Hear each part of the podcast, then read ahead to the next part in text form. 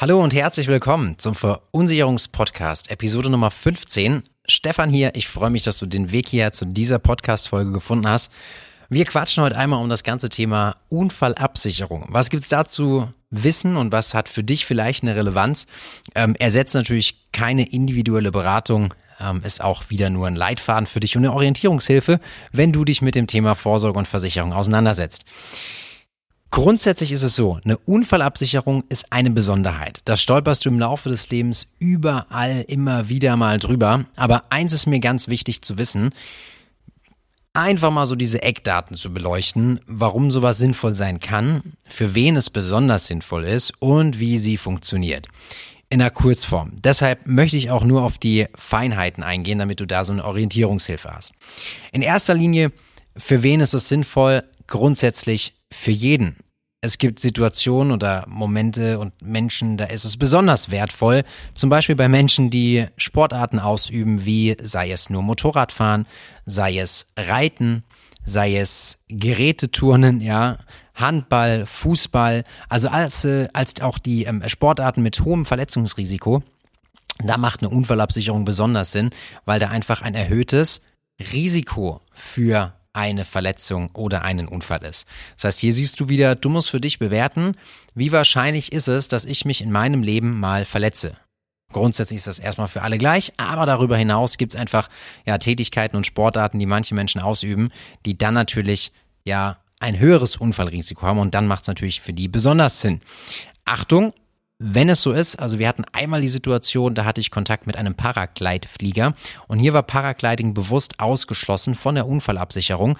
Also das heißt, wenn du jetzt sagst, ja, ich bin Paraglide-Flieger und ich mache jetzt einfach so einen Grundschutz über Check24 Obacht, damit kannst du auf die Beine fallen. Also wenn du gerade wirklich so was Spezielles machst oder Apnoe tauchen, ja, äh, gibt's auch Absicherungen, Unfallschutz, der zahlt sogar für Tauchunfälle, macht aber auch wieder nicht jeder.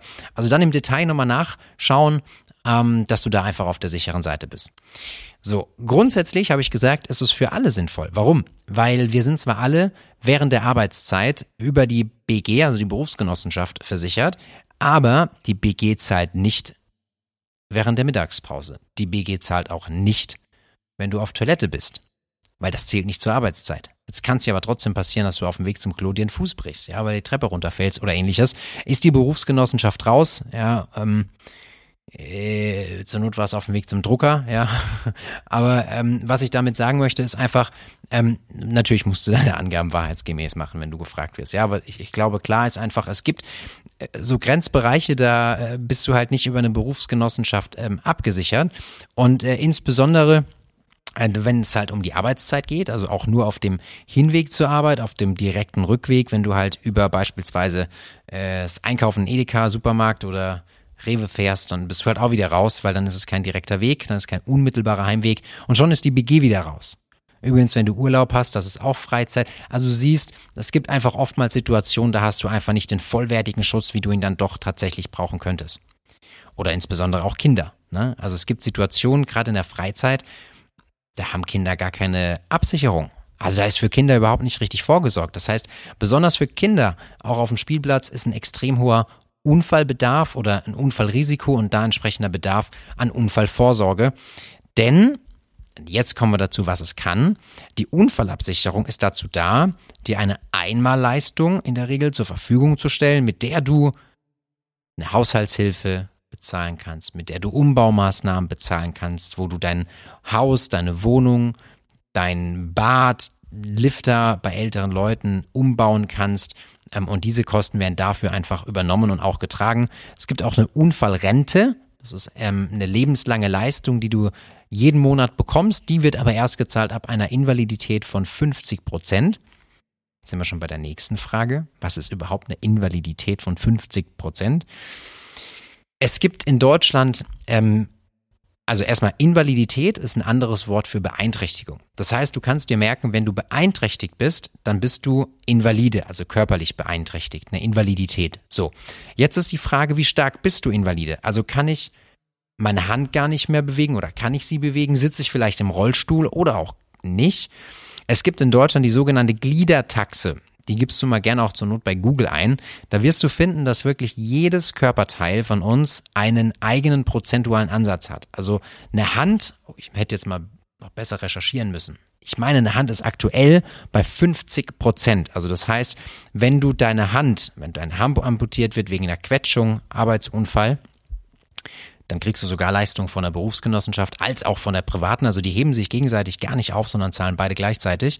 Aber nehmen wir beispielsweise an, du würdest deine Hand verlieren aufgrund von einem Unfall, kann auch ein Autounfall sein, ähm, dann kriegst du wirklich 50 Prozent aus der vereinbarten Grundsumme. Es gibt also immer eine Grundsumme, zum Beispiel von 100.000 Euro, und das ist die Grundlage, um einen Invaliditätsgrad erstmal dann in der Leistung zu berechnen. Das heißt, du verlierst deine Hand, du hast eine Grundsumme von 100.000 Euro, 50 Prozent von 100.000 Euro sind 50.000 Euro, die dir jetzt die Unfallversicherung zur Verfügung stellt ähm, für dich, weil wie gesagt die Invalidität auch durch einen Arzt diagnostiziert wurde. Nicht versichert ist Vorsatz, also wenn du jetzt bewusst und gewollt dir deine Hand abschneidest, das ist nie mitversichert. Diese Fälle gab es tatsächlich auch schon. Kann nur den Kopf schütteln. Ähm, genau, kam auch im Übrigen im Nachgang raus. Also dann hat er weder Geld noch eine Hand, war doppelt dämlich. Aber tatsächlich ist es so, dass die Invalidität dadurch dann berechnet wird. Und so gibt es auch, wie gesagt, für Auge, für, für die Schulter, für Knie, Fuß, Zehen, Daumen, Finger. Also es gibt wirklich die Gliedertaxe und daraus berechnet sich das Ganze. Die Besonderheit ist aber, wenn jetzt dein Arm beispielsweise abstirbt, weil du auf Mount Everest bist oder dein Fuß, ja, ähm, weil es einfach kalt ist, wollte ich damit sagen, dann kriegst du keine Leistung, weil dann ist es kein Unfall. Dann sagst du, hä, das war doch beim Freizeit und Abenteuer und das ist doch eigentlich doch ein Unfall und was ist eigentlich überhaupt ein Unfall?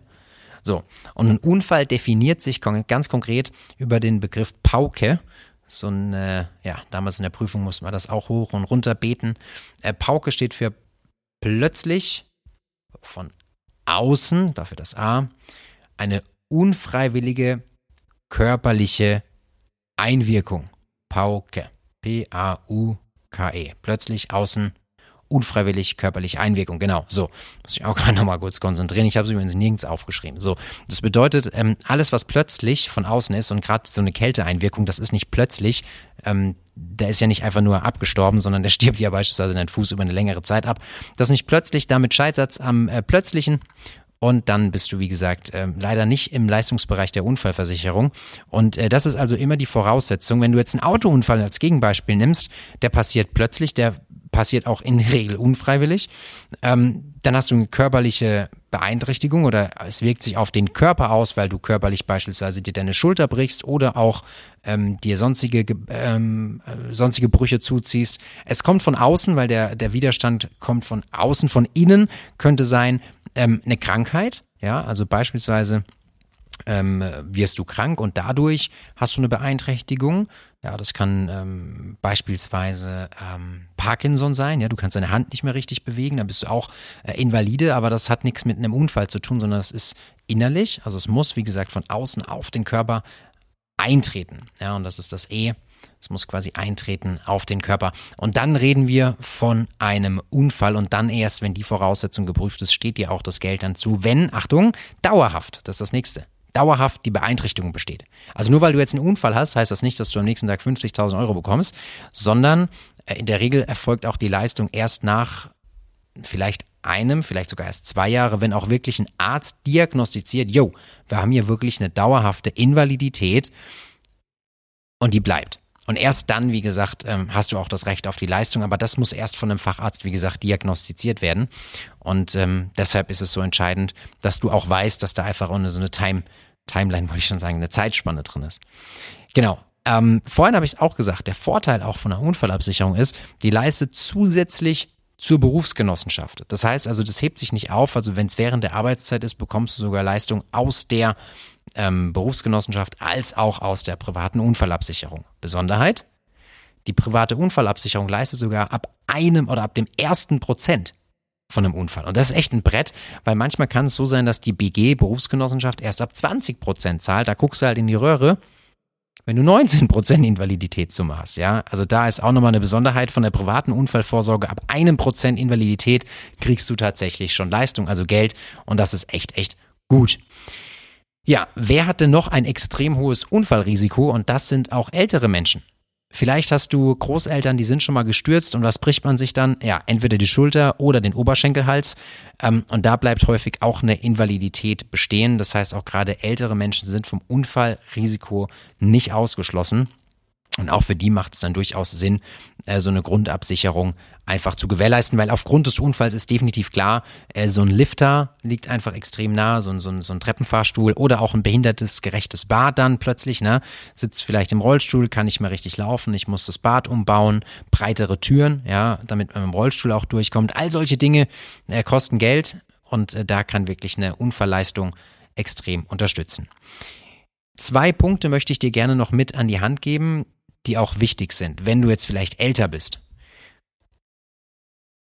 Es kann sein, dass du beispielsweise einen Schlaganfall bekommst während des Autofahrens oder vielleicht auch gerade beim Laufen von der Treppe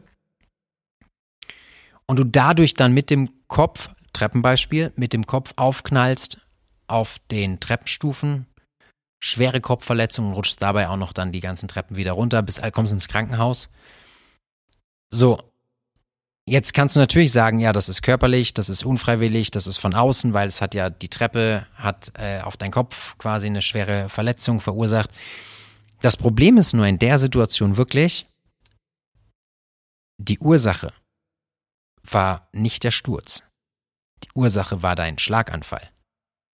Und da ist es besonders wichtig, dass du dann in deinen Leistungen auch prüfst, ob Unfälle abgesichert werden aufgrund von Schlaganfall wenn die die Ursache haben, oder auch Herzinfarkt, Autounfall, genau das gleiche. Ja.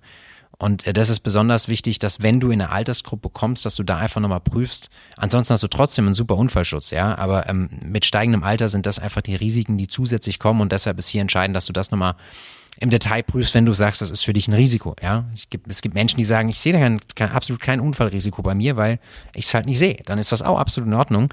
Deshalb muss man das individuell, wie gesagt, entscheiden. Aber besonders für Kinder extrem, extrem wichtig, einen Grundschutz bestehen zu haben. Ja, da ist einfach eine extrem hohe Unfallwahrscheinlichkeit, gerade insbesondere auch Spielplatz, nicht immer äh, im Auge etc.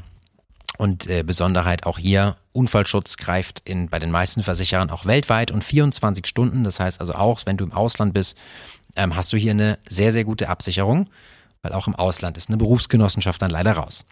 Das soll es gewesen sein. Ich hoffe, das gibt dir Orientierung. Äh, du weißt, dass es künftig aufgrund eines Unfalls passieren muss.